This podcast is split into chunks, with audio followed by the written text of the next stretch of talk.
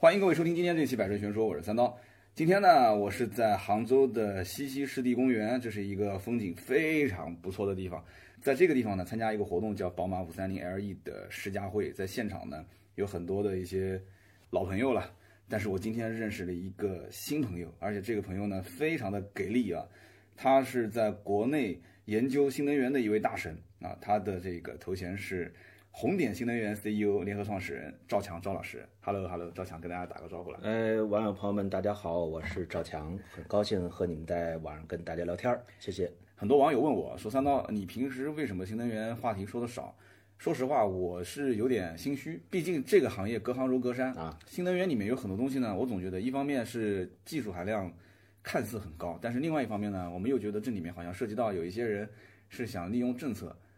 啊，就是虚虚实实的东西比较多，各种成分都有，各种成分都有。对，所以它到底是一个技术含量高的行业呢，还是一个根本就是用来骗钱的行业？所以今天我就觉得这里面很多的一些点啊，老百姓也很，呃，也很好奇。当然了，你具体你怎么操作，你企业的事情我不管，但是我不能买到一个炸弹车。嗯，所以我们今天这期节目可以当成是什么呢？当成是啊，帮大家去排一些坑，然后在新能源车的选购方面，赵老师。啊，还有很多身份了，等会儿我们往下聊的时候就一点一点的说吧。哎呦，这个压力好大呀，这个勉为其难吧，啊，跟大家聊一下。客气了，客气了，因为今天这一天的时间呢，啊，我们在试这个宝马的五三零 LE，哎，我们今天可以说说这车怎么样？今天试车当然，宝马的给我们过去所灌输的这种概念就是操控性嘛，嗯，啊，这个实际讲这个操控性我肯定是没有问题。我们今天恰逢今天是这个阴天。下雨，嗯，有点，而且在路况不是说特别的这种相对湿滑，是的，哎，所以说这个相对干燥路面来说，它的这个安全系数稍微会有一点的小小问题，嗯，但是我们在这个试驾当中表现的，它这个是一贯的对于操控性的这种完全的控制力，完全没有问题。其实我感觉啊，官方有一点，我感觉有点就是担心过度了，嗯，我从来的第一天，我不知道你有没有这种感觉，嗯，就是。他们一直强调就是啊，呃，你们去跟正常的五系对比啊，嗯。嗯，老师们你们不用担心啊，你们随便开啊，你们你们随便怎么样开都没关系，哎，说你们一定要去尝试性的就是去看它的这个动力的衔接，嗯，有没有跟普通燃油车有区别？就是我感觉他们就是很紧张，就是很怕说我们试出来就是新能源车跟正常的宝马的操控的这个这个词啊，就是脱离开了，他们很担心这一点，所以。你看我们今天试的很多环节，我不知道你发现细节没有？你包括我们呃进赛道啊、百公里加速啊，包括后来我们玩的一些游戏环节，其实它其实都都在好像在强调这一点，就是操控性。但是对于我来讲，哎，我是我是卖车的啊，五系有多少老板真的是为了操控？宝马的确这个词是是是纯粹是为了操控的。那个三刀，我我我否定一点啊，就是我直接的要怼回去啊，这个。我恰恰觉得，他们对是因为对这款车的超强的信心，嗯嗯，所以我们过往熟知，宝马的一切都是以操控性著称，是的，对不对？所以他们要打破过去对新能源汽车，我刚才你提到一些问题，就是这个新能源汽车毕竟它是一个新兴的一个产物，虽然是很朝阳，嗯，但是大家很多的是到底是怎么样的？和传统燃油车相比，它的优点和缺点是怎么样的？那么基于过去，因为现在汽车刚刚开始这个投入市场嘛，嗯，所以不同的会有一些这个它的生命周期很短。现在目前是的，这个呃未来是怎么样，大家已经看得很清楚。所以在这个阶段上有一些误解啊。宝马呢这次活动是，我恰恰认为如果换换我的话，我也会要求要求您强调比较和传统燃油车的区别。啊，然后以此来证明，通过我们这个媒体老师的这个专业的试驾角度去去阐述，最后发现它和传统燃油车不相上下，没有任何问题。对于这种插电式混合动力车，早年我 我在经营其他品牌的时候，我感觉来买的客户分几类，第一类就是根本不用你介绍，我就冲着这个来的。对，然后优惠幅度的话，他会全国比较，然后他会。问经销商要一个非常非常低的优惠幅度，对，能不能做？能做，我立马就提了；不能做，不能做就算啊，我再去考虑其他家。其实，对于呃，真的说有一个客户从什么都不懂走进这个店里面，然后再通过销售顾问啊告诉他什么是插电式混合动力，什么是新能源，然后再跟他解释半天，最后再刷卡，这个是非常难的。对，因为插电式混合动力这种车呢，它比相较传统燃油车，它毕竟是小众，那么。呃，从这个角度来说是认这种车的人，就肯定是不用你再多说那么多。是的，哎，如果不认的话，你跟他要花一个很长时间的教化，对其实这个呃这个时间成本也是成本嘛，它所以是不成正比。是的，啊，所以说对于这个普通消费者来说，说呃，如果对之前曾经有过这个呃插电式混合动力这种车的是呃操控或者是驾驶经验的话，完全没有问题。对，我有个问题想问啊，就是像我们今天试的宝马五三零 LE 这种价位，虽然厂方也说了，说上市就是马上很快要上市了啊，说上市之后的价格会非常给力，说五十多万吧，嗯。补贴完之后五十多万，呃，我今天我们吃饭的时候不是听讲，对，好像这个这个不应该说，这个只是我们自己的两个自己这个，这个不代表官方，对，不代表官方，提前给他说出来了，对对对对啊，对是，好像据说是这样子。如果是这样的我，太开心了。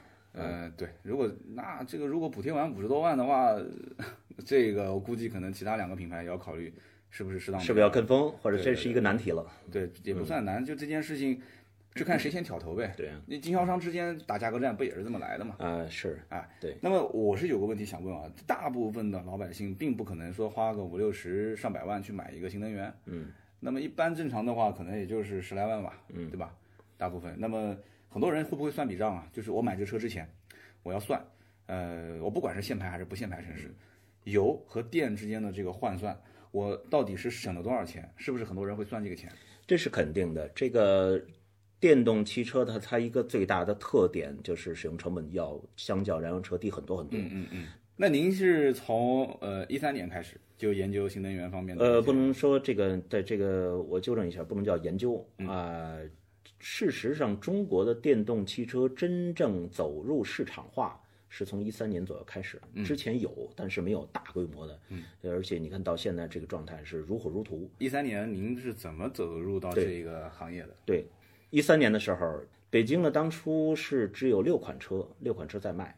实际上这款车实际上在在当时来说，这六款车都是只是有这个小小规模，这小到甚至可以只有几十辆的这种产量产能。那么真正进入的时候是北汽新能源的，他们这个第一款车叫 EV 幺五零，EV 幺五零，幺五零换言之就是它续航是一百五十公里。嗯，啊，这是整个北汽系的北汽新能源的一个奠基石啊。在一五年、一四年的时候，它的销量大概是这个这个五千五百台。五千五百台是什么概念呢？它单一一款产品在全中国的比例是超过百分之六七十，就是全中国的电动车。对，也就卖个七千多辆。哎，对对对对，它这一类一个品一个一个单列品品类卖了五千五，对五千五百。您当时是负责做什么呢？我们当时当最初的时候，我是在一家媒体，媒体呢，然后和北汽新能源做一个战略合作。嗯，我代表这个媒体呢去参与到这个这个它的这个品牌宣传推广。就是这个五千五百台，我能不能理解？其实跟您这边 团队也是有很大的一个。哎呀，这个这个我我我觉得有一定关系，但是这是一个大的 team 当中，嗯，我我们的共同努力，而且北汽那边是负责销售生产，嗯。啊，然后基于到当时的这个业绩，我们也被吓到，觉得哇，这这个比我们原来预期要高很多，嗯，哎，就这个至少比我自己想象的空间。这五千五关键卖给谁了？就普通受众啊，是普通的 C 端用户老百姓对 C 端的，不是一些政府采购啊，没有，当时政府采购是寥寥的。一三年北京买这个车子能拿牌照吗？对，一四年能拿到。一四年那时候也是要这个摇号，嗯，摇号，但是当初就是每摇必中。我能不能理解为就是这个车型就相当于是自行开拓了北京限牌之后的一个小绿灯？哎，那可以这么说，可以这么理解吧？可以这么说啊。然后呢，它这个绿灯呢，不单是开给北汽新能源啊，也是开给整个中国电动汽车行业，因为大家各个品类、各个品牌之前从来没有想过有这么大市场含量存在。啊，所以那个时候开始，你就你就觉得这个对，哎，当时这个这个贼心就开始起来了，然后哎，这个是可以试一下，嗯，呃，于是呢，后来这个就是多方努力啊，包括一些外部的风投，嗯。成立了一家公司，一个全中国，呃，唯一一个就是把多品牌，嗯，多个电动汽车品牌放在一起来销售的公司。啊啊，在一一六年、一五年的五月份开始，这公司成立。我是当时负责，呃，事实上是在赶鸭子上架。我因为并不是我是做媒体出身，嗯嗯，我是和和我的拍档一起，我是来做这件这个工作，从一点一点开始。那时候我们真正开始走入，就是我们把我们的店开在这个 shopping mall 里边去啊，然后我们的口号就是电动汽车就是大家电。啊，电动汽车就是大家电大家电，这个观点很好。对，因为它的这个一是我们要拉动呃拉近和普通 C 端客户的这种这种距离感，是的，不让他觉得只是一个这个汽车，而是一个是衣食住行必不可少的一个。而且而且而且还有一点就是，电动车如果是纯电的话，它还不涉及到像换机油啊这种又是气味啊、脏乱差啊什么的。那在这种 shopping mall 的地下停车场，其实都能操作。对，都能操作。所以涉及到电的安全吗？呃，电它是它不是在那儿，那个电是它这个充电是有单独一条线路，它和普通的其实不是一回事儿。嗯嗯啊，电是分直流和交流两种，直流是那个快充。就国家对于电动车，比方说我要在一个商场底下开一个维修电动车的这样的一个维修厂，嗯，这个政策法规上完完全没有必要再开这种维修厂，因为我们知道我们平常做保养保养哪些东西呢？嗯，发动机，对不对？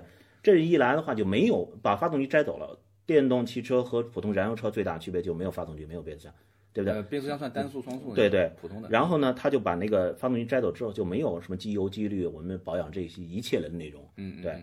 所以它的保养内容来说，就是已经少的不能再少了。对啊，其实剩下一些钣金呐、喷漆啊，就这类东西。这个你就是传统修理厂都能做到哪儿都一样。对对。啊，我大概能听懂，因为今天一天我们都在聊这个事情。你大家记住了，只要是电动车，如果是北京的听友，你就直接找我啊，找盾牌，我我回过头来找赵强，对对，赵老师，这事情肯定靠谱 啊，对啊，他今天就是可能是顾及到我吧，就不愿意打广告，那我们私底下我们就找赵。没事没事没事，但是你别急，一会儿谢谢谢谢，一会儿我这里还有一个广告得要植入进来，我们听友估计知道是咋回事啊。好，我们 继续往下聊。嗯哼，那您对这个新能源车、电动车，应该讲从刚刚讲的从一三年，然后到后来建这么一。个线上线下的，啊，带媒体属性的，也带销售属性的这样一个公司。那么之后呢？这个后来我和另外一个朋友，现在就刚才这个森导已经说起过，就是红点传媒。嗯，这个之前是更倾向于这个呃这个销售端的，而我个人以前我刚才也说，就是最早实际是从媒体身份出现。嗯，然后呢，现在我更希望于把精力更放在这个就红点新闻这个这个这个平台之上。嗯。更着力于说，让普通甭管是这个 B 端还是 C 端的客户呢，对新能源知识能够更丰富啊。其实某种程度上也是是服务于前端这个销售。那你应该是试过很多新能源车了，对吧？你手上现在开的应该也是啊。我几乎呃不能算几乎了，呃，在北京市面上允许销售的电动汽车无一例外全都试过。哇，这个而且是长时间的试，不是说浅尝即止的开个一会儿。像这个啊，一个小时、两个小时或者几个钟头，就是厂商会经常给你车，然后你去换着开。呃，对对对，太爽了。呃呃，有有时候也未必是一件特别爽的事情，因为你在北京，你不用被限牌了嘛，你天天开的都是新能源。嗯，这个是一种，但是出于工作角度来说，就比如说这个，呃，有的像一些国外品品牌进来的，就像像特斯拉，嗯，这种车上百万的也开。嗯，但是也有在三五万的也开，嗯，那种车，这个这个车况，你三五万它能能给你带来一个什么样的？可能在北京有这种说法叫账号神器，就这种。我们那边也有，对账号神器，哎，所以它的你相较之下，我并不说这些不好，嗯，在呃不同价位的服务于不同的这个客群啊，它满足不同的这种出行需求啊，这而已。对，那你试了这么多车，你现在开的是目前哪一款？目前正在开试的、正在开的一个是广汽传祺的 GE 三，嗯，怎么样的车？呃，GE 三是一个很不错的车，它是广汽传祺刚刚推出了，去年刚刚推出了没有太长时间一款。正向研发电动汽车，就是呃用的过程中有需要改进的地方，应该有有有，一定会有，一定会有。但是这个呃，包括比如说这个这个续航啊，各甚至我觉得有很多都需需要他们再去。但是我们呃和呃传奇已经做过很多的这种沟通，传奇都是非常诚恳。这个态度非常诚恳啊，这种，嗯，就是老百姓在了解的过程当中，其实很多东西试一下就都知道了，对对对对对。那新能源现在目前来讲的话，电池方面的技术，你觉得突破有没有很大的一些这种改进的点？就比方说以前这个技术两年三年之后就突然就突飞猛进了，有有这种情况吗？现在？呃，是这样的，这个首先第一点是因为我们这个，我相信我们的受众今天听众朋友们没有。太多的这种对数据也没有太多的这种这种这种敏感度。我们说一个最简单的数字，说，呃，一辆车，今天我们试辆车是两吨重，嗯啊，今天这个五三零 Li，嗯啊，它的如果呃按照过去理解说，你要是长续航里程，那就加大电池容量就是了，加大电池容多背几块电池就是了。是的，对。但是换言之，电池它也是电，它也是重量。是的啊，所以就像我拿 Tesla 来说，Tesla 过去的像早期版本的车，七千多节儿，一一五年的那些那些车型，刚进入中国的时候，七千多的幺八零的电池，那么它的总重量七八百公斤重，那很很庞大，那七八百公斤重是很非常，你你背这些重量也是一个很很要命的一个负担。嗯，那么只要想这个增大续航里程，车的轴距各方面又不受控制。不受这个干扰的话，那只能是采取另外一种模式，就是说，让单体电池所能背负的电池密度会更高，啊，这个数数字我们就不用跟大家再来说，就是每公斤电池里边承载电池密度更高，那么单体的总重量减低，密这个它的动力提供的这个持久性会更长。能解决这个问题吗？现在？呃，大家都在各个品牌，包括比如说我们提到刚才说这个中国的这个。比较靠前的，我们就说第一的吧。嗯，像宁德时代，嗯啊，做电池的，对，做电池的，在福建，这个这个 CTL、ATL，他们做电池这个做的真是非常的出色。嗯，他们在业界，我去年在参加一个电池的峰会的时候，也提这个呃这个宁德的一专家也来提到，也是几乎在引领中国的很多的这种电池的一个走向。啊，大家可能都是在研究单体的重量能够承载多大的这个提高更多的这电池密度啊，就是这这个事情大家都在做。对，目前来讲的话，没有特别突出的，就技术水平都差不多，能这么理解吗？呃，可以这么说，可以这么说，但是它是一个总成，包括不不单单只是电芯，电芯生产出来还有中间的总成啊，pack 这些东西，所有的这个需要一个集成的一个工作。那比亚迪现在。不是自己也在产电池吗？比亚迪也在产，比亚迪什么样一个水平呢？比亚迪是另外一条，呃，这个，但是现在比亚迪现在也是之前比亚迪现在，呃，之前比亚迪它是生产另外一种这个锂，呃，这个锂电，呃，它和我们现在主流的电池三元锂电呢还是不一样，嗯啊，它相对来说之前的是一个相对封闭的这个，我说封闭是之前的状态，比如说它是寻求这个产业链的垂直。啊，自给自足，嗯，它电池不对外是吧？那现在是开放的，现在是开放的，就是甚至开始鼓励其他品牌能够买它电池，呃，使用到它的电池。我觉得这是一个特别好的态度。比亚迪跟你刚刚说的宁德这些品牌比起来，你觉得谁更强一些？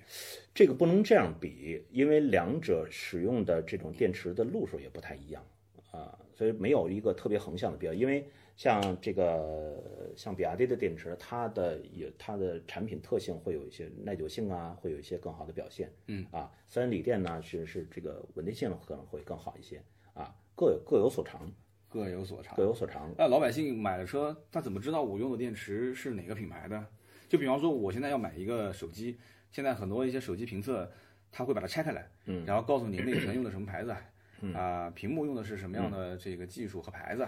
那这个为什么电动车就不能把它掰掰开来？你刚刚不也说是大家电吗？那你就掰开来一个一个告诉我是什么呗？可以，可以。事实上，现在的这个普通的受众呢，我们的电动汽车消费者呢，和我们在刚刚进入这个市场的时候，那个受众，他们对这个电动汽车知识储备，嗯，了解已经今非昔比，嗯啊，过去的他甚至开问什么叫电动汽车，嗯啊，现在的。这个客户来我们这个来这个问我们的销售顾问的话，问的上一句话说这个车带多少度电，就做了很多的功课啊，我听懂了，嗯，对啊，所以他们一定会有很多都已经在问你们，嗯，搭载电池是什么牌子的啊？嗯，那我们也聊了这么久了，我估计很多人也觉得啊，聊来聊去聊的太高大上了，我们讲点接地气的东西。好，首先一个就是很多人觉得就是现在国内产的电动车到底能不能买？那么，在北京现在市面上十到十五万，哪些电动车卖的最好？您觉得卖的好的原因是什么？呃，我不能说卖的只有，不能说哪些卖的好或者卖的不好。我只能跟大家讲的说，在主流的，在我拿北京市场来讲，嗯嗯，北京的电动汽车主流现在市场大概在十二万到十五万之间这个价位上，嗯啊，它主流的，呃，一般是这个这个三星三厢的这个轿车可能会更多一些，对，什么车呢？关键，呃，不，比如说你看我们比较主流的，现在是卖的大家是比较受欢迎的，像吉利帝豪，帝豪啊，帝豪，现在帝豪的 EV EV 现在刚刚出了一款呃四五零，嗯，四百五十公里的，啊，这个续航已经我觉得这个远远是我个人觉得远远超出了这个我们正常这个对于生活这个普通的交通工具的一种需求，嗯，就完全没问题。还有什，么车卖的好？还有像北汽系列的，呃，这个还有一些像比亚迪系列的，嗯，比亚迪是比亚迪有两款是 E 五和这个那个什么那个这个呃秦，啊，一五更新，对，这是轿车类的。北汽卖的也不错。对，北汽卖的，北汽实际上是在中国电动汽车里边起到一个里程碑式作用一个一个一个企业。那照这么讲的话，这几款车基本上在北京是冲着价格去的，技术去的，还是综合性价比？综合综合来说，在过去你刚我刚才那么有提起说，在中国电动汽车在一五年一四年那时候，第一款电动车是什么呀？一百五十公里，嗯，EV 幺五零啊。那么现在后缀加上多少数字，就表示它的续航里程多少？四百五十公里。就说明还是一直在提升的嘛。那肯定，嗯，那肯定。那电池衰减方面，你觉得整个的这个品牌当中哪个做的相对比较好一点？就是用了时间久了以后，大家都担心嘛，电池越用越不耐用啊。过呃是这样的，做的比较好这个相呃一般情况下，呃像比亚迪他们呃最初的版本可以甚至做到像这个包括北汽一些车型可以做到是满充满放两千五百次，满充满放满充满充两千五百次，也就是说，假如我们算一个账说，每天充一次放一次，充一次放一次，那么你也得充上六到八年才能把它完成。啊，充一次放一次，充一次放，你你这这这这你算吗？三百六十五天吗？对，两千五百次，满充满放一共两千五，还是满充满放各两千五？各各两千五。各两千五，对，那不相当于就是将近三年啊，十年的时间？啊不啊，六七年。你用一次和使用一次，它是一个整个一个闭环完成一个过程啊嗯它你不能永远都在充，永远都在放啊。满充满放六七年的时间，对，六七年时间，这那基本就是一个家用车的时间对一一个家用车。到呃，我们虽然不能说到时候我们就怎么样怎么样把这辆车，但是你基本上那个时间段，它的使用寿命，我们至少从审美疲劳来说，我没那说还是希望要换一辆新车。我有那那我跟你讲个真事，有一次嗯。我遇到一个比亚迪一六，就南京很多出租车嘛，他跟我说开了，他当然了使用的这个里程数你知道的，对那都是五六十万公里，对，他大概那个车子应该是在五十万公里嗯。吧，他跟我讲说已经，呃，电池差不多在两百，续航两百八，嗯就掉到了大概两百八上下，嗯好像比亚迪是有个规定是两百六吧，还是两百几，嗯，就差大概一二十公里，嗯，你达到这个数字，他就给你免费换电池，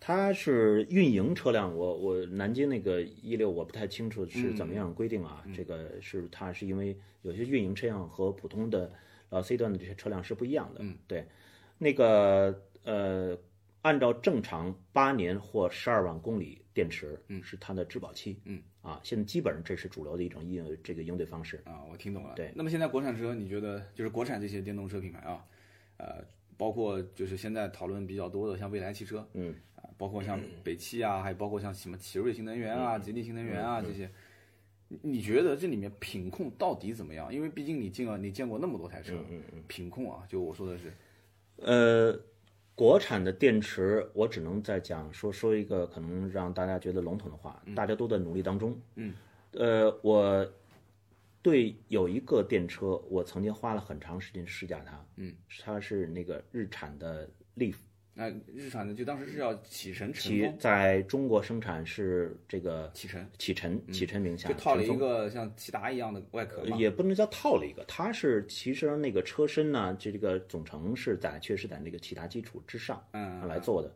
但是从电池，包括电池管理系统，包括这个这个这个电机嗯各方，完完全全是这个重新再设计的。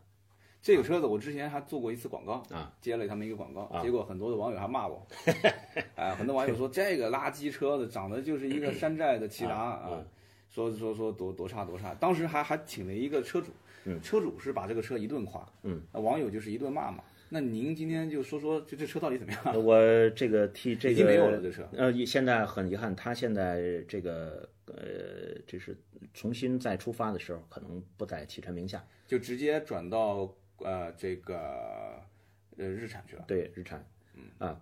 然后他现在对东风展，现在他们已经现在蓄势待发，马上很快就会和大家最新款的利福和和大家见面。就是以前是叫启辰晨风，对，现在就叫利福利福凌风凌风凌风，其实国外的名字就是叫凌风，对，叫利福啊。它在利福这款车呢，在数年在。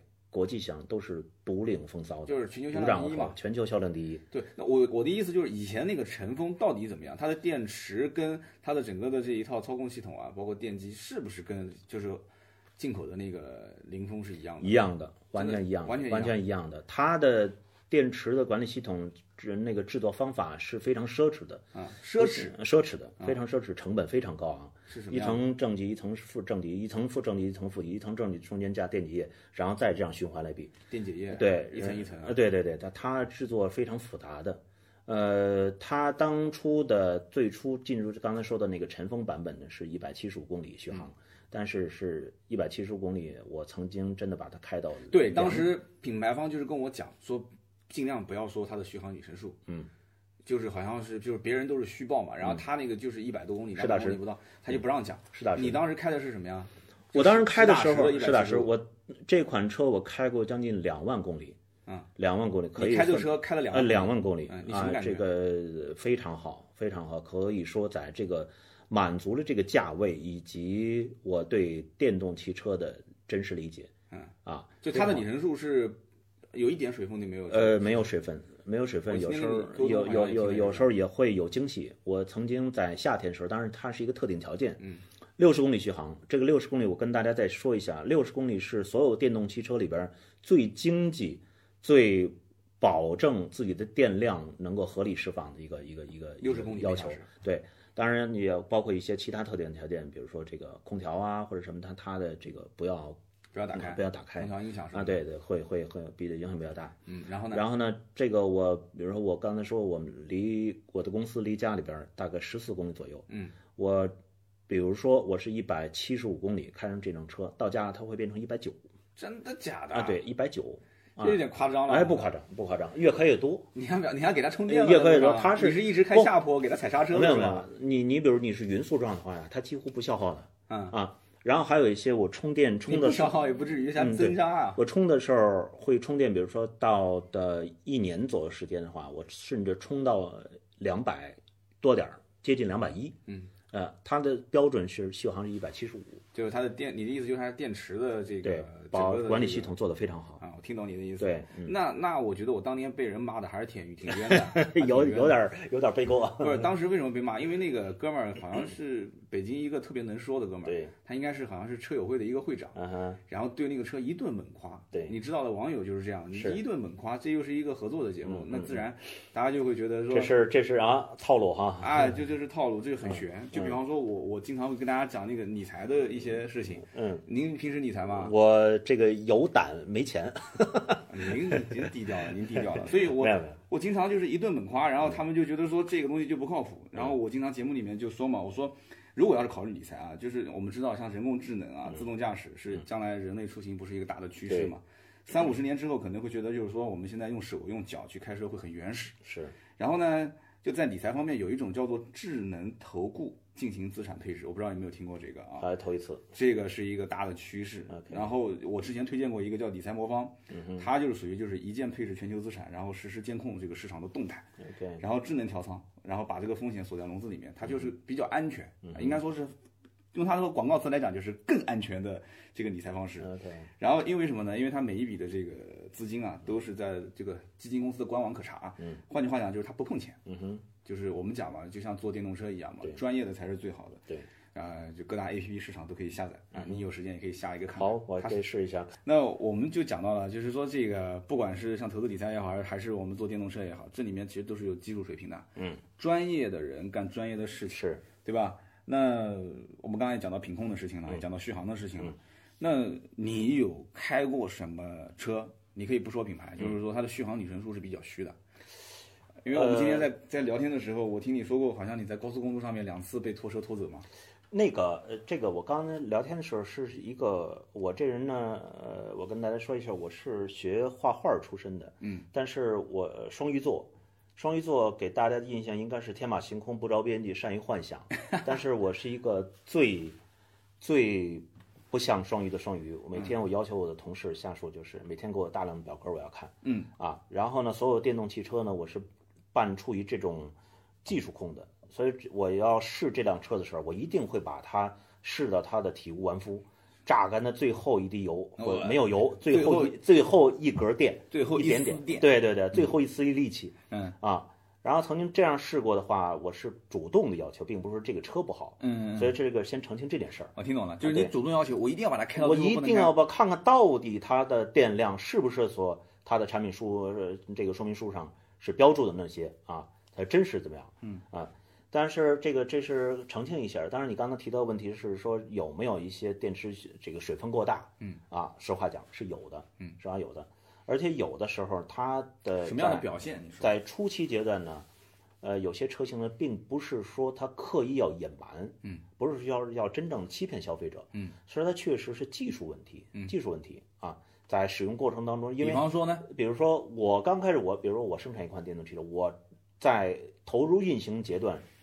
我也不知道它会是一个什么状态，在投入市场之后，慢慢会发现，哎，比如说像北京吧，大家在知道在寒冷阶段，就像我们在寒冬拿出手机来，天气我们到东北或者内蒙地区，嗯嗯，拿着手机，可能手机咵，可能很迅速就没电，对，很快就没关关机，甚至有可能，嗯，这个电动汽车也有这种毛病，嗯，它的因为这个，但是大家了解的情况是这样，但其实我跟大家说做一个小小的科普。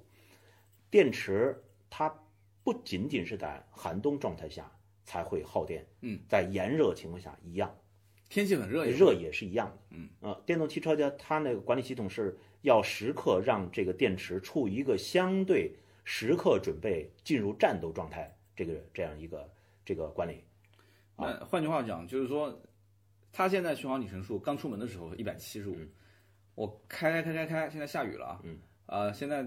今天就像我们这两天在杭州一样的，我的天啊，这杭州的温度昨天跟今天差了天壤之别，天壤之别。大家好多人过来，衣服都穿少了。那对于这个电动车续航里程是会变的，有那么夸张吗？呃，今天这个像杭州这绝对不会有任何问题。我说的这个落差可能就要二十度以上，再要大一些，再大一些啊。对你比如说我零下十度，呃，突然之间和那个呃极热到夏天的零上三十度这样的一个区别。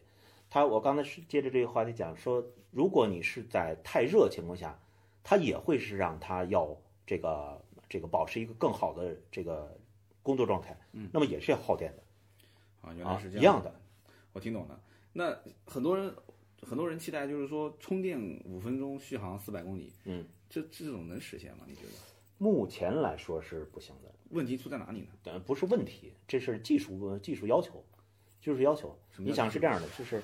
现在直流电池这个，那手机为什么能解决呢？手机手机我反正没试过，手机能到这种状态。手机不是充电五分钟什么？呃，这个我个人理解啊，只是我个人理解，因为我也没有用过充电五分钟有可以。很多啊，华为的现在很多手机，包括那个打广告的那叫啥？OPPO。我我知道我知道，是只是耳闻，我确实没有用过，我不能否定别人。但是电动汽车是这样的一个结束结果，如果巨大的电流会对电池产生巨大的冲击，啊啊。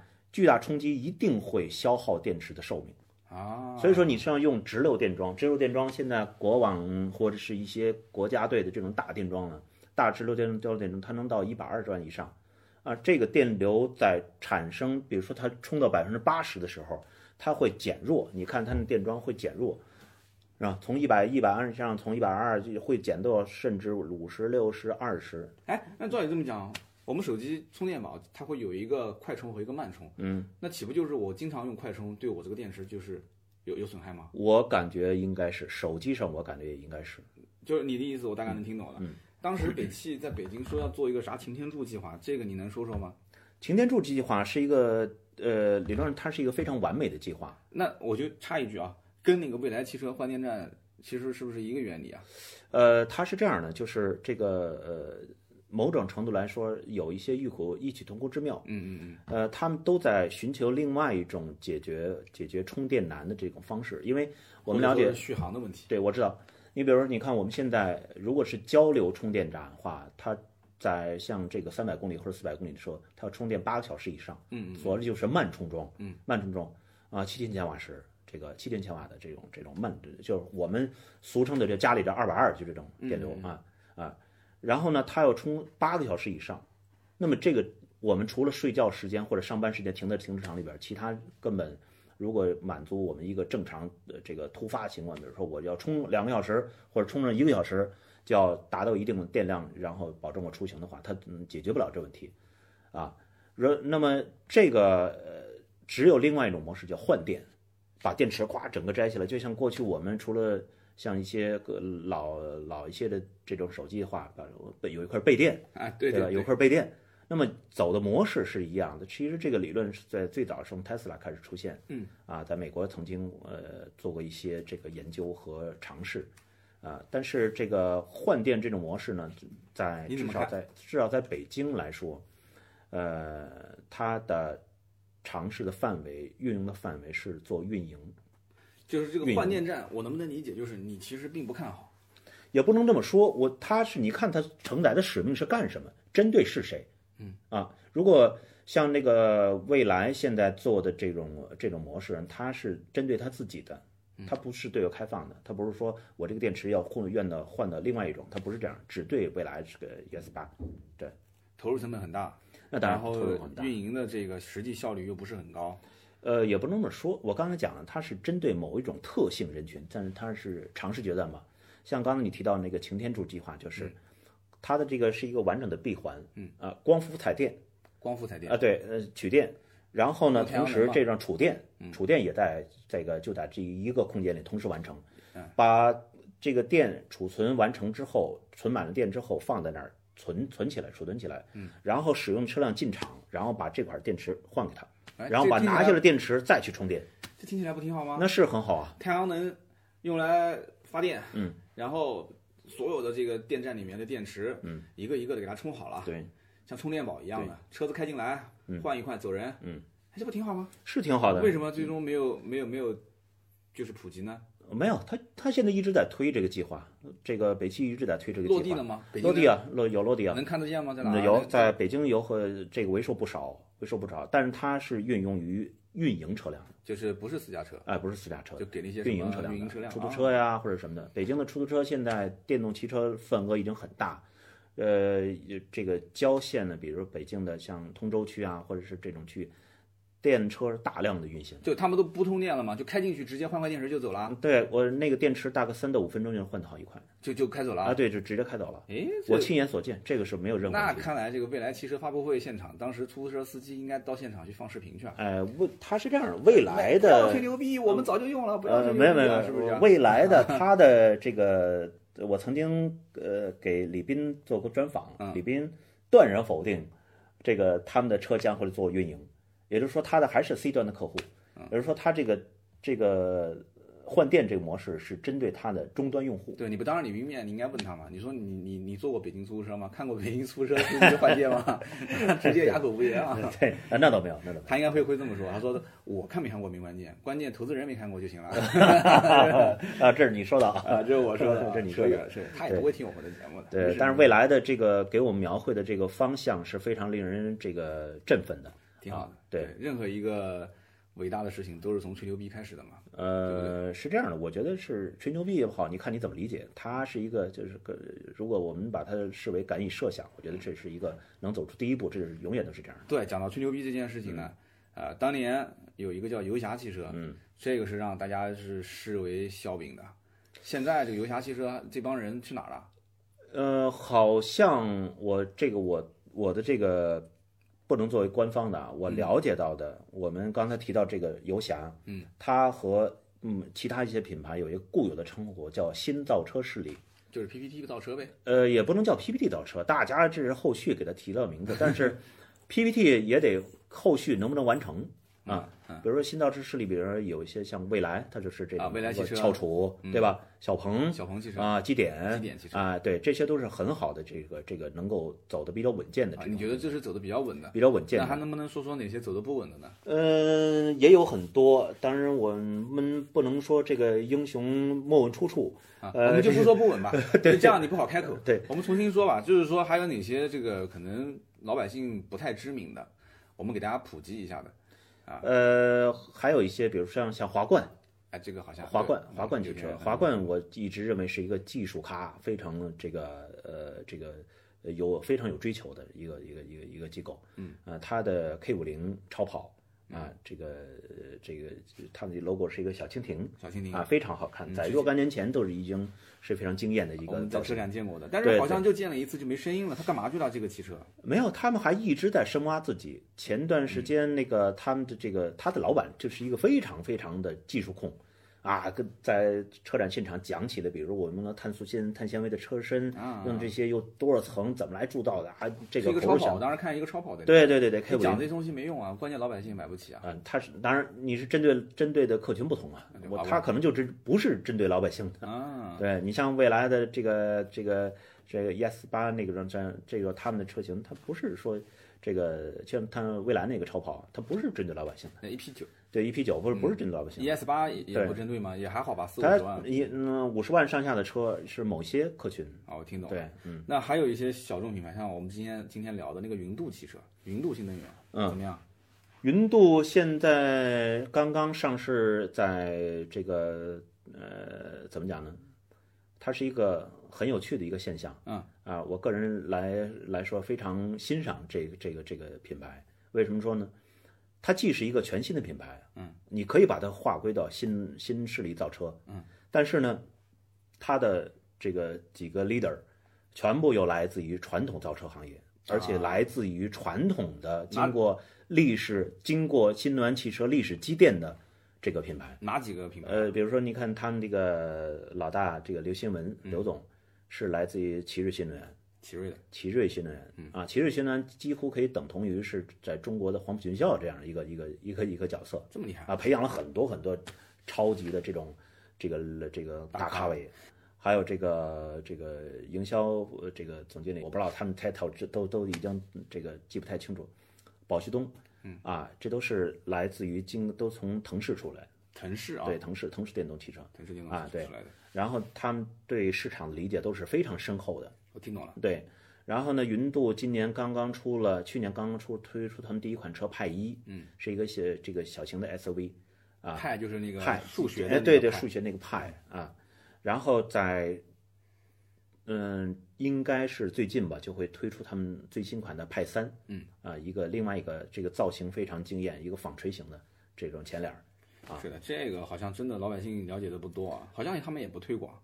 呃，他是这样的，嗯，对于云度人来说，他们有一个想法，就是先把车造好再说啊，其他其他的我们先放一放，车来了是以拿产品说话。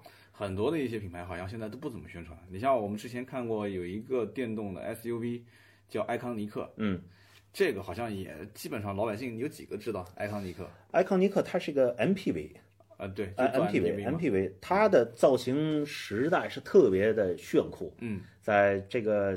这个上一次车展我又看到，实在是太令人惊艳。日内瓦车展又展了。对对对，他拿的对这次日内瓦车展他也去了。这什么背景呢？这个牌子？他的背景我还真不是说特别了解，但是他在阿拉伯国家，据说一次订了相当可观的数量。这个 MPV，啊，就就阿拉伯那土豪都喜欢这这个迪拜啊这些东西啊订了很多。那六六六了。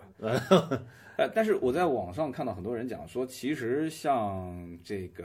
蔚来汽车到现在，他也没拿到销售许可啊，就是说可能还差那么一步，他都在努力当中。然后那个排队现在特别多，对，基点也没也没允许销售。那你说这些车企都投那么多的钱，到最终他还没拿到这个销售许可证，你这这怎么解释呢？一定一定会有自己的这种方法，他不是说这个就是一拍脑门准备这个就我们先现在造车出来吧，就我将来能不能卖，有没有身份证再再说，不会这样的。还是有对对对，一定会敢敢投那么多钱来造，我就一定能给他给对对对，而且而且你像那个新造车势力当中，这些都有很多的这个地方政府能给到的强力支持。你比如像像那个这个呃，小我刚才说的小鹏，嗯，小鹏它的工厂在广东肇庆，嗯，呃，而且这个基点是在安徽的铜陵，嗯，啊，这个这个像未来我们知道了，这它有两个工厂，江淮和这个这个上海这边啊，他们都准备的非常充分，准备非常充分。啊，我相信他们一定会将来的路子一定会走得非常稳健，就是背后的支持的力量，不管从哪个方面都很很强大，是是是，嗯。那现在很多人还会讨论一个问题，就是说电动车其实并不环保，你怎么看？你看你怎么说了？电池的二次污染啊，发电啊这些。你你你比如说我我这个我不妨跟大家来说一下这个事情。你比如今天说这个，明天我们要继续试驾那个水库，嗯，水库刚才这个。领导也说了，嗯，这个宝马官方领导也在说起，就是说这个水库怎么样合理利用它。有人在说这个电池在生产过程当中要耗费大量的水的资源，对，但是这些水你你不用，它也是在流动当中。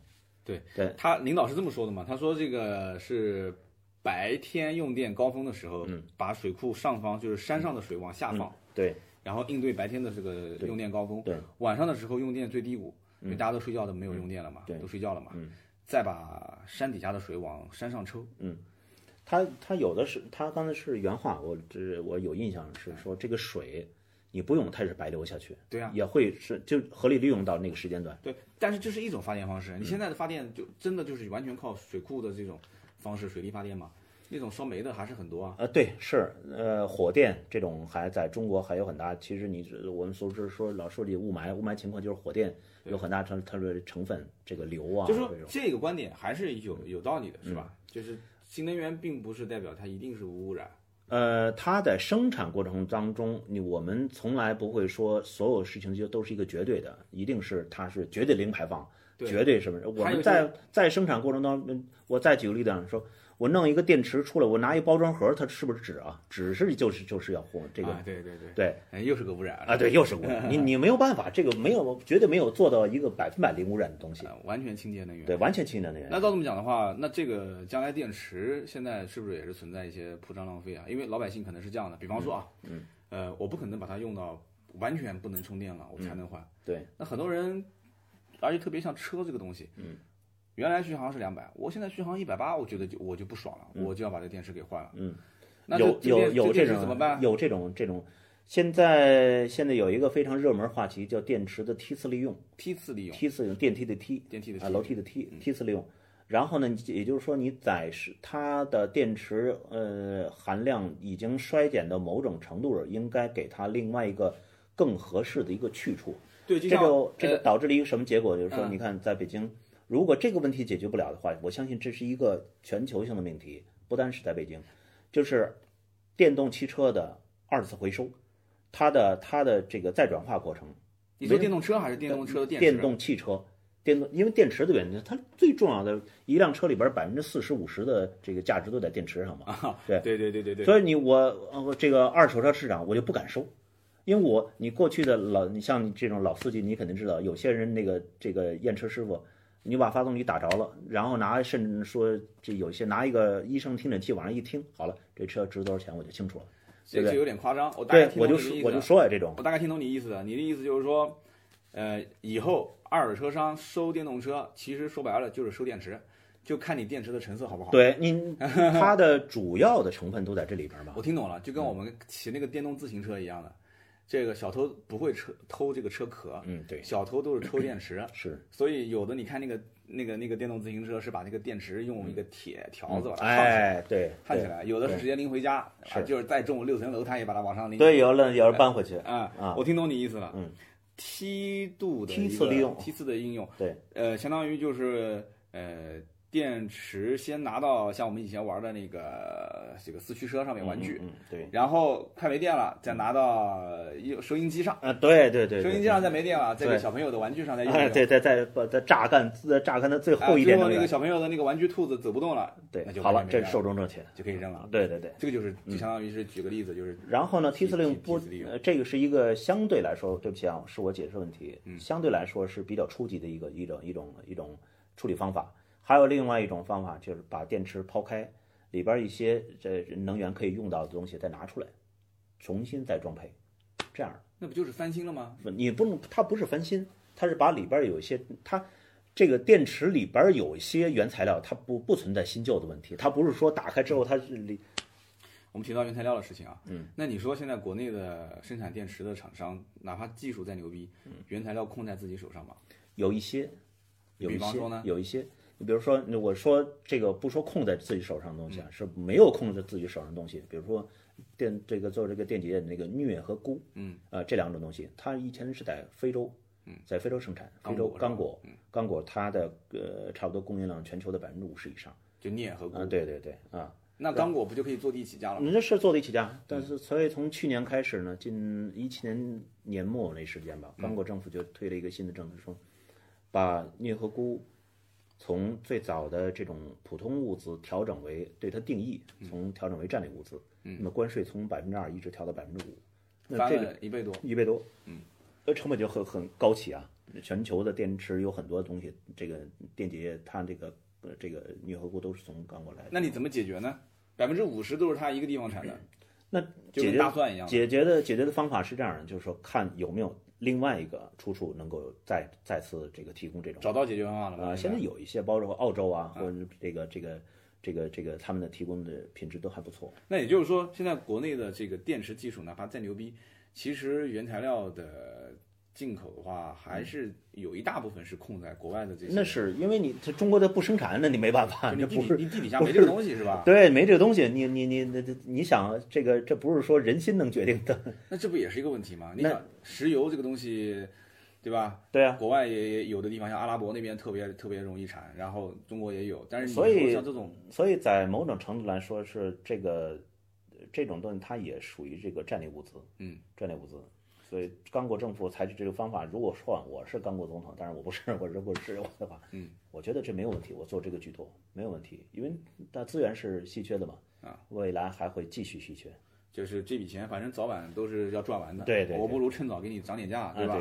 你要觉得合理你就买，不合理拉倒，对吧？嗯，那照这么讲的话，其实电动车将来越造越便宜的可能性也不大。你看，我们把这个逻辑捋一捋啊。一个电动车上最贵的就是电池，嗯，电池里面最核心的那些原材料，嗯，就是我们刚刚讲那么几样东西，嗯，这些原材料又有一百分之五十是在刚果，你说到最后刚果它是它是这样的，一提价，大家全球的这些都要提价了。它是这样的，这个除了我们呃做任何一个东西都是，比如说这个产能和产量，嗯，最后决定了单价，嗯，对，最后投入市场的单价。你要是说你，你比如说我们做印刷。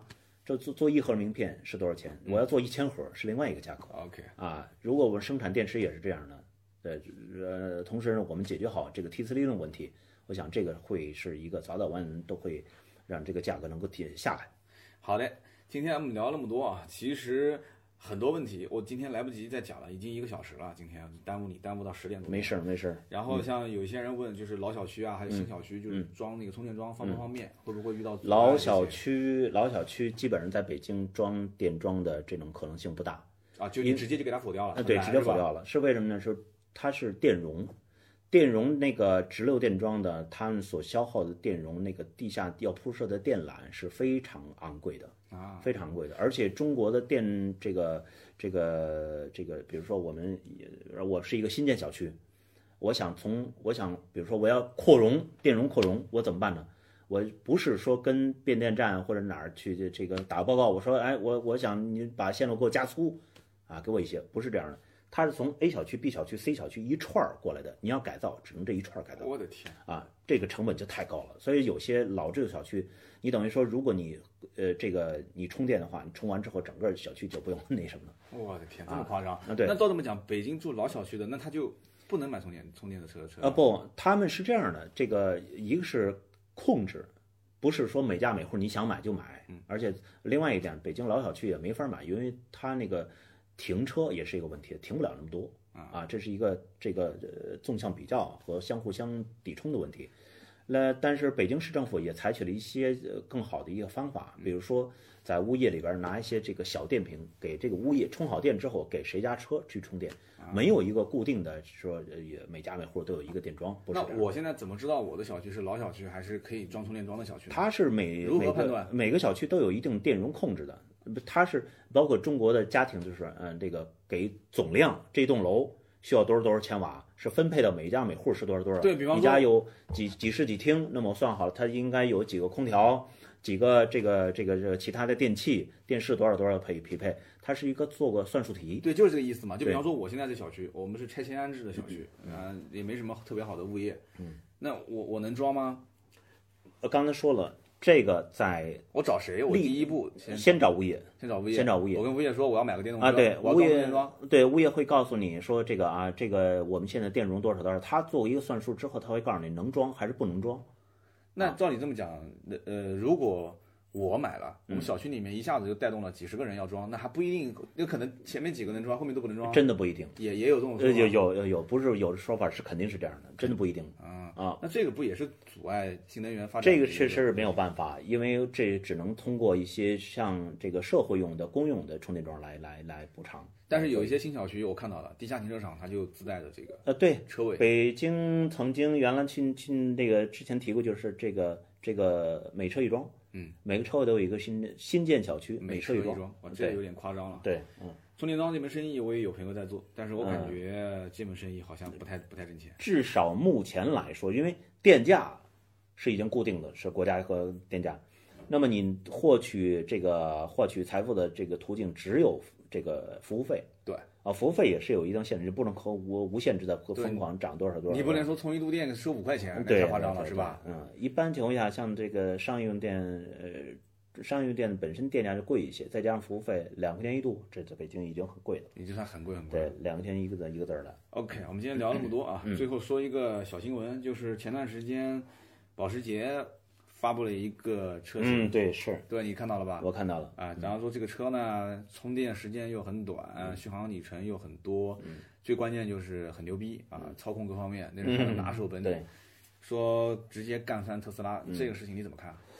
呃，实际上讲，你呃，他干翻特斯拉这个口号，我想不是保时捷自己说的。我其实跟你想的是一样的，是被媒体老师坑了。媒体老师可以带带沟里了啊！其实保时捷肯定不是这么想的。对，你你我相信很多这个你肯定听说过这些，刚才我罗列的这些这个电动汽车品牌，嗯，每个人。媒体老师都给他冠一个名字，叫中国版的电特斯拉。嗯，对对对对，都是这个样子，说都是大家都对标特斯拉，嗯，是拿它做一个假想敌也好，或者叫学习的对象。嗯，就像造手机的都会说是对苹果，中国苹果，对，是是这样的，对标苹果，对对标苹果。那你觉得这个保时捷将来在电动车、新能源方面确实会是就是这种传统车企当中做得好的吗？因为我这辆车我没有见过，你看东西跟我看到一样，嗯。啊，但是我能跟大家讲，就像今天我为什么来到杭州来试驾这个宝马的五三零 Li，我五三零 LE，嗯，这款电动汽车，它在过去的电动汽车的这个认知上，他想谋求一个重合和一个互相补偿，一个什么样补偿呢？舒适性、豪华性和高品牌度和电动汽车这四个放在一起。就是传统车企其实看的是更远一点的，对，传统车企就说白了是他原来打下的这一点江山，他不想丢掉。我既要坚持自己的传统，对，同时我又要迎头接上现在的当下的这样一个趋势，对。然后，然后互联网的车企是属于我，反正老子也没有什么背景，对我是一个光脚的，是对吧？所以我就干脆打破传统，我一切思路都是反着来，是啊，干干出一番天地就干，干不出来。反正就拉那倒，真的，我想每个人都不都得想干出一番天地来。对，因为我记得这个就跟当年互联网创业是一样的嘛。沃伦巴菲特也讲过嘛，说我肯定是不会投资一家传统型的企业改造成互联网的。对，他只会去投这个骨子里就是互联网。对，从头彻彻头彻尾的一个一个一个一个这个这个无畏青年。对我们本身也是做互联网创业，因为这里面很多东西都是逆向思维。嗯。哼，就像我们今天讲的嘛，说这个微软和苹果，嗯，乔布斯一直是调侃这个这个微软的比尔盖茨，说是他没有品味嘛，嗯，因为他设计的东西就是这样子嘛，你动不动死机了，出现难屏，对，是。我们的这个苹果电脑、苹果手机从来不会出现难屏，因为它的默认就是，嗯，你的旁边是有一个技术工程师。啊，有工程师，有个技术人员，所以说他的东西是冷冰冰的，是一个机械的产品。那对于我们来讲的话，我们现在其实讲究是人性化，是一个伙伴，啊，是品质，就是你要懂我，对，你要 feed 我，你要你要喂食于我，是我喜欢什么，你就要算出我的这个爱好和追求，你要去宠幸我，宠幸我，对，你要翻我牌子是吧？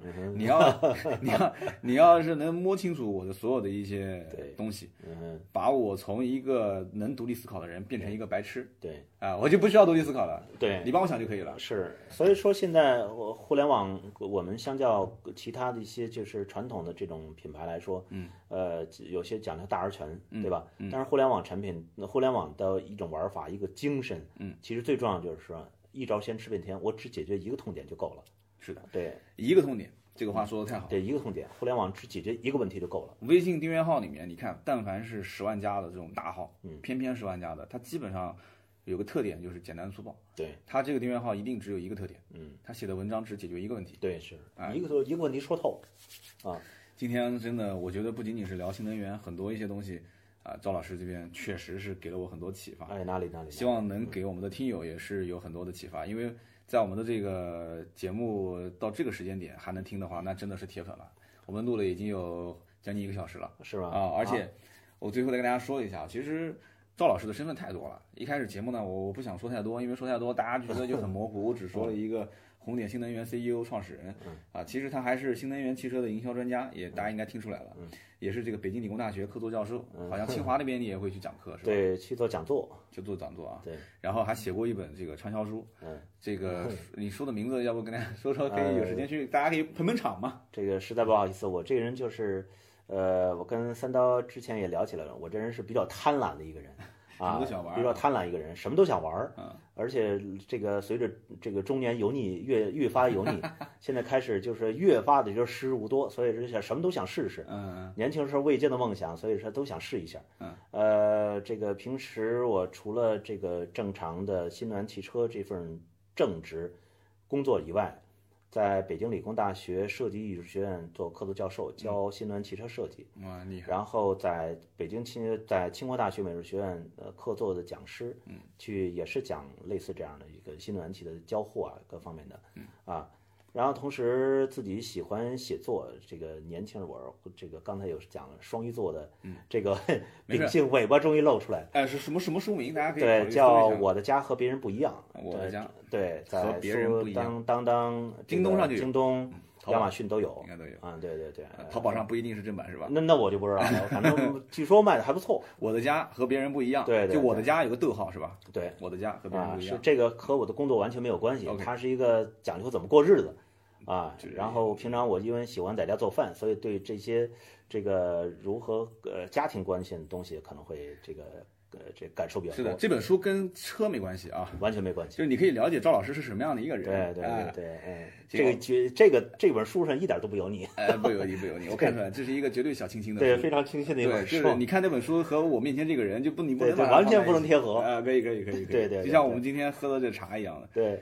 就是你出差到杭州，还带了一套茶具，大家能想象得出吗？我当时我都惊了，我以为是酒店的，呃，还真不是，我自己带，结果是赵老师自己带了，一，我自己自带茶叶，自己带酒的茶具，带了一一一套茶具过来，我都惊呆了啊！说今天晚上过来喝茶，我一开始以为是那种。袋装的泡茶，我准备想算了，我就自己带冰矿泉水吧。就跑过来一看，是真的是带了一套茶具。哎呀，我惊呆了。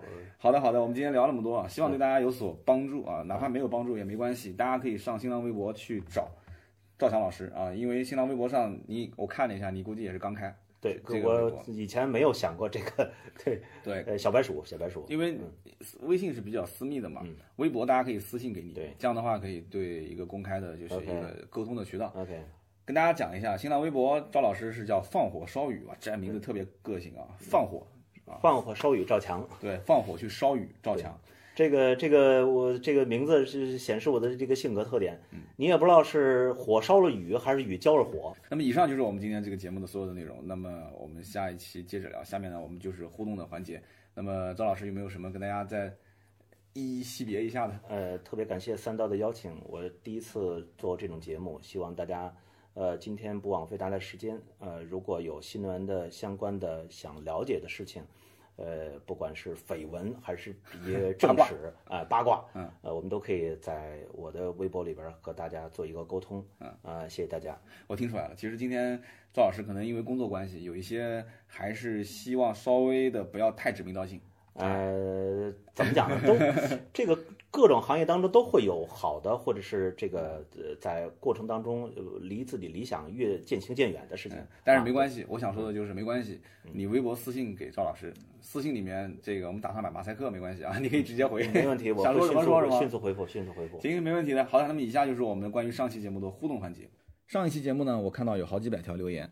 之前呢，大家讨论的都是节目里的内容。但是三幺五的晚上八点十分之后，大家的这个留言就基本上一致了啊，都是过来看我被打脸的。为什么呢？因为节目里面我说了，我说我赌今年三幺五没有汽车品牌上榜。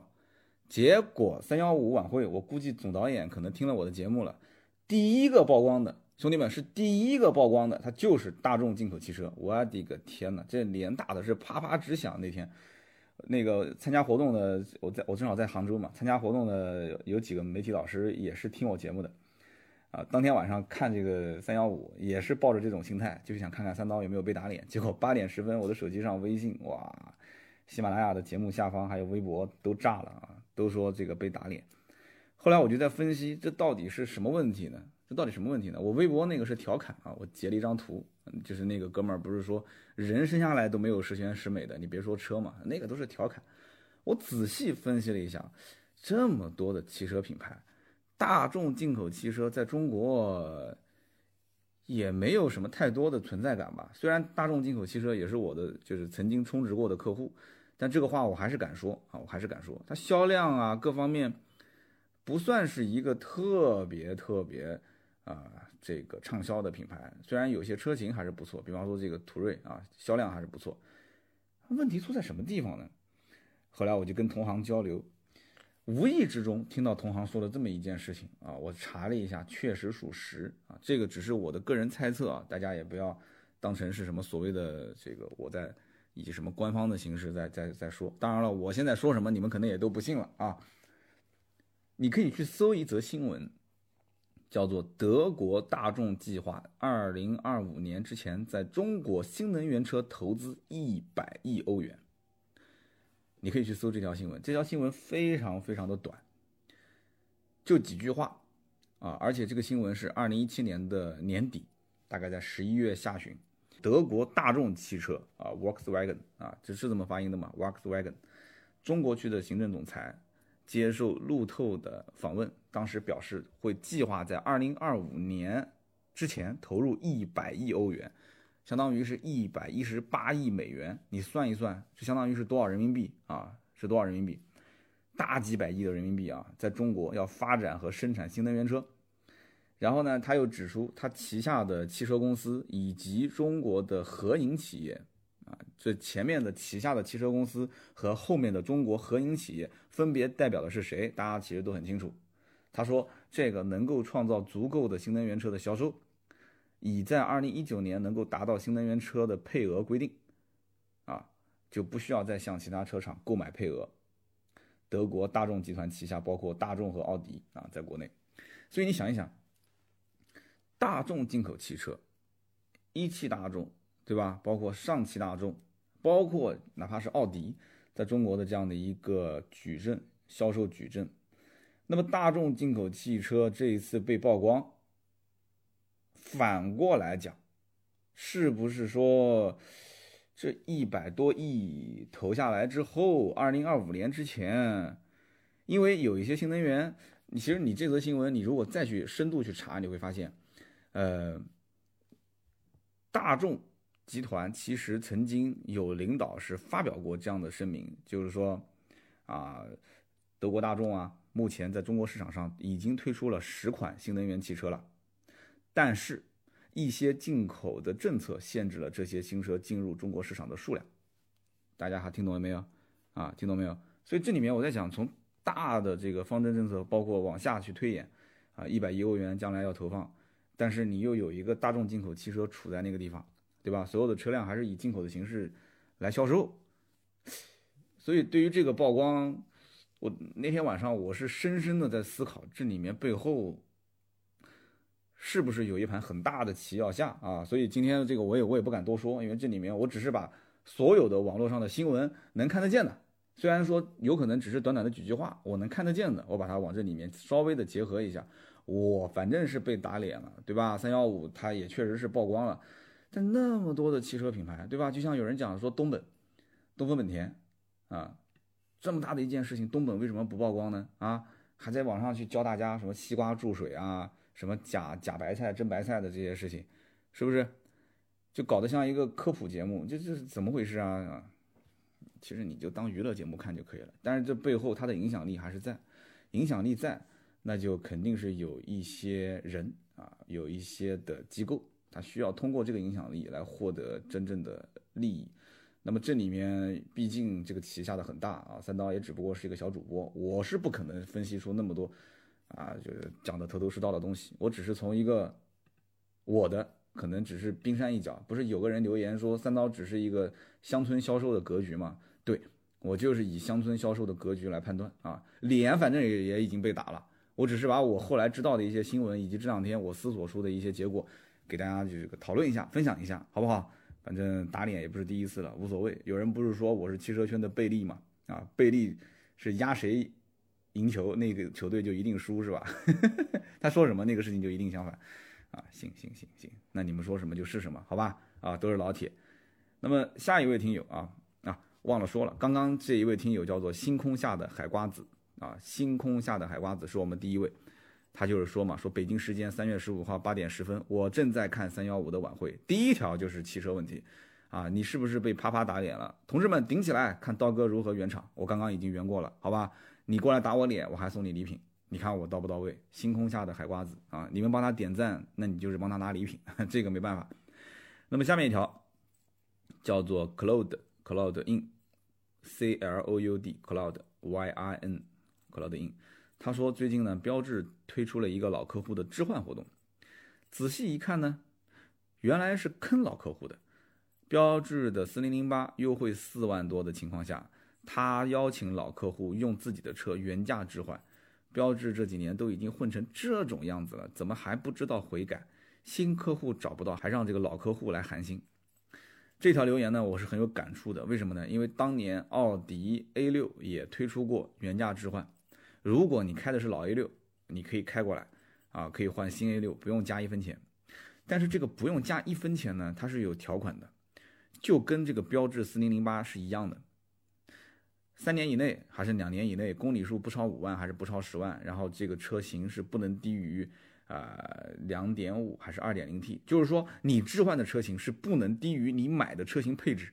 你如果买的是个 2.0T 高配，你不可以拿一个 2.0T 低配来置换，你至少得是 2.0T 的高配以上的版本啊，或者是2.5或者是 3.0T。所以这种原价置换，你也不能说是坑，你只能说是他找不到，或者说对于新客户进店的流量已经是十分的极度的不满意的情况下，他为了开拓市场，他只能是在老客户身上想办法。让原先还算比较认可标志的人原价去换新车，你想想看，天下怎么可能会掉馅饼呢？对不对？你不能说他坑，只能说这是一种营销的手段。你真的算清楚这笔账，那你觉得划算你就换，你觉得不划算，那你就二手车正常卖，然后新车四万还是四万二还是四万五，你跟他还价不就行了吗？对不对？他又没抢你的钱。只能说这种玩法是玩文字游戏啊，原价置换非常大的四个字，原价置换。但是你去细问一下，你会发现很多的小小的这些条款啊，一条一条一条一条，它会限制你。所以呢，也提醒大家啊，提醒大家，所有品牌的原价置换都是一个套路，要求你贷款，要求你原车型比现在车型配置要高，要求年限，要求公里数，要求没有事故，反正一堆东西。就是二手车跟新车的差价，它是算过了，肯定是差不过，呃，这个原价置换的中间的新车的优惠幅度，肯定是超不过的啊！跟大家提醒一下，这个第二位听友 cloud in。那么第三位听友呢，留言留的很多，他留了两条。第一条说说三刀，我是雪佛兰的这个品牌的销售啊，是销售吗？他说，呃，这个本身品牌的存在感、话题性比较少，啊，或就是我说的比较不是很多啊。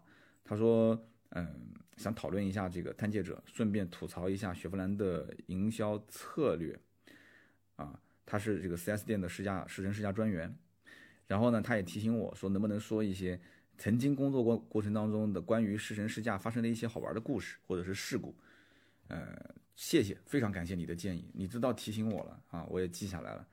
你要说 4S 店的故事，还真的试乘试驾的故事最多，什么样千奇百怪的客户我们都见过。而且我当时不是回了嘛，光撞毁的试乘试驾车，我就能聊好几期，这说的一点都不夸张啊。就是发动机啊什么都撞报废的这个试乘试驾车，车子刚买回来，刚上牌，第一天上牌来的。不是第一个客户，就是第二个客户就把车子给撞飞了。这个事情我们也遇到，非常奇葩的客户啊！就改天有机会跟大家去聊一聊。感谢这个不努力就去卖红薯的兄弟啊！希望你能好好的努力，从试乘试驾专员变成销售顾问，变成销售经理，变成销售总监，再变成总经理啊！祝你一帆风顺。然后以上就是我们三位这个听友的留言互动，大家应该也看到了，我们的周六周日啊。我们的微信订阅号推出了一个新的栏目，叫做“你说吧”，啊，你说八九八的八啊，你说吧。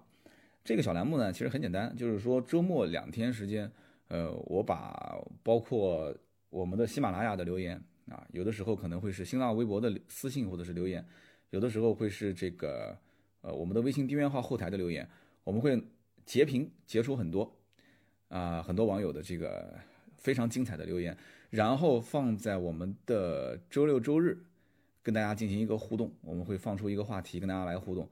感兴趣的呢，周六周日就可以看一看啊，也可以给我们留留言，说不定你的留言又变成下一期的留言。如果说觉得还是以前那种关键词回复的方式比较好，你也可以告诉我啊，这都没关系的，这都没关系的。我们反正周六周日，我发现阅读量不是特别高啊，所以呢，带大家互动一下，就是轻松休闲一点是比较好的。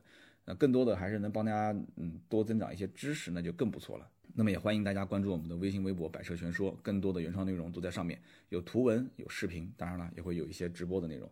好的，那么以上呢就是我们今天节目的所有内容，我们下周三见，拜拜。